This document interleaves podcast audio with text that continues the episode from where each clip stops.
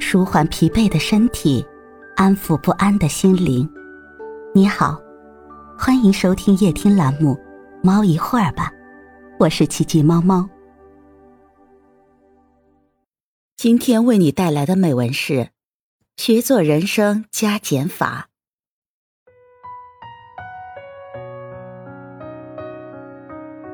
每个人都有权利选择自己的生活方式。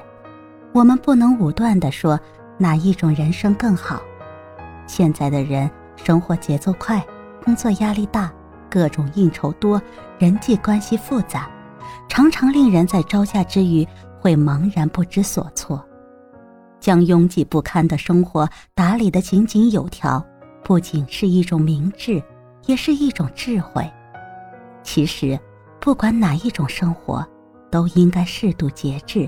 有取有舍，而不是一味盲目的追求根本不属于自己的东西。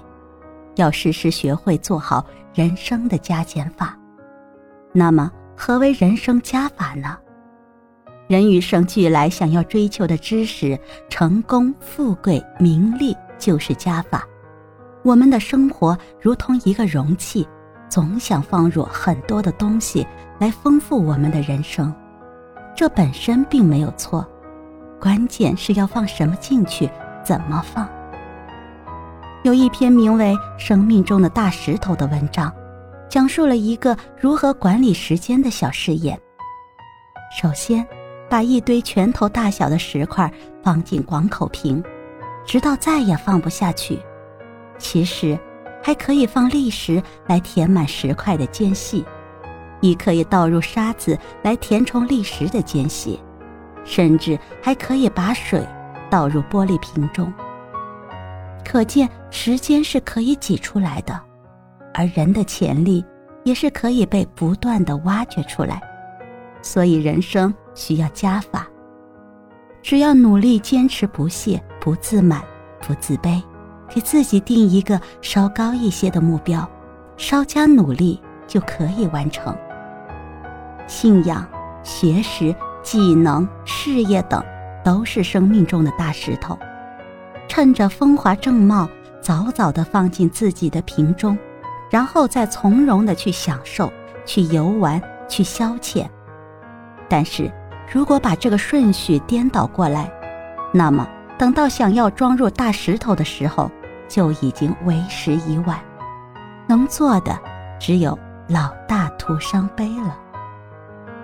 但仔细想一想，很多人一辈子拼命的做加法，有了金钱又要权力，有了豪宅又要名车，有了地位还要名声，总觉得自己拥有的太少，一味的追求没完没了，结果可能会导致生活失调、精神崩溃，远离了那份其实早已经唾手可得的幸福。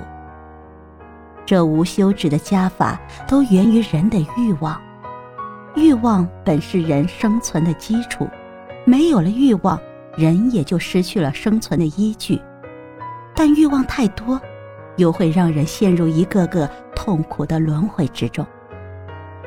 因此，对于不断滋长出的欲望，我们必须静心修剪、去除，才能遏制其在心里蔓延的疯长。欲壑难填，避免不合理的贪欲牵引着我们脱离正常的人生轨迹。如果任凭欲望自由的疯长，那么我们的生命该怎样承受如此的重负？人生又怎能获得快乐呢？因此，在人生的旅途，追求一种淡泊、坦然面对生活对于你的赐予，包括了所有的磨难与不公。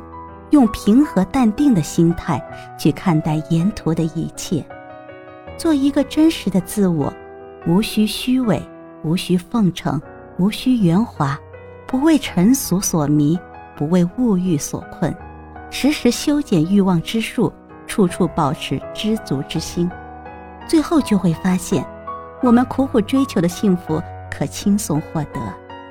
所谓的适时修剪欲望。其实就是在为人生做减法。范蠡当年在越国功成身退后，带着家人离开了越国，来到了齐国，改名换姓，在海边安顿了下来，以耕田为生，再创家业，享受着淡泊的人生乐趣，得以安度晚年。在他离开越国之前，曾写了一封信给越国大夫文仲，信中写道：“飞鸟尽，良弓藏。”狡兔死，走狗烹。越王为人长梗鸟会，可以共患难，不可与之共乐，子何不去？但文种没有听范蠡的忠告，后遭越王勾践猜忌，伏剑自尽。同为越国重臣，以功成身退而生，亦身在高位而死。这既让我们看出了范蠡的大智慧，又使我们懂得时时做减法。可以使人消灾。人生的加法为我们加入成长，加入学识，加入智慧，加入美德，加入财富，加入亲情，加入人世间的各种温暖与体贴，使我们的一生日渐丰盈。但人生这一道又一道的加法题，同时也使人们背负了太多的重担。这来去匆匆的脚步，走到什么时候？才能停歇下来。天下熙熙，皆为利来；天下攘攘，皆为利往。来来往往为的不过是一个利字，到头来只有让身体劳顿疲惫，使心灵忧虑重重。有人曾问大师罗丹雕塑的秘诀，罗丹答曰：“减去多余的部分。”其实，人生也是如此。做好减法是一种境界，减轻烦恼，减少负担，减去没有价值的身外之物。当我们减少一次应酬周旋，就增加一份家人的亲情与生活的从容；减少一次骄奢淫逸，就增加一份灵魂的纯净与人生的宁静；减少一次谄媚邀宠，就增加一份人格的尊严与心灵的轻松。做到有取舍、有礼节、有度量、有分寸，这非平常心者不可得。它不是保守退让，不是消极避世，更不是无所作为，而是一种选择，一种智慧。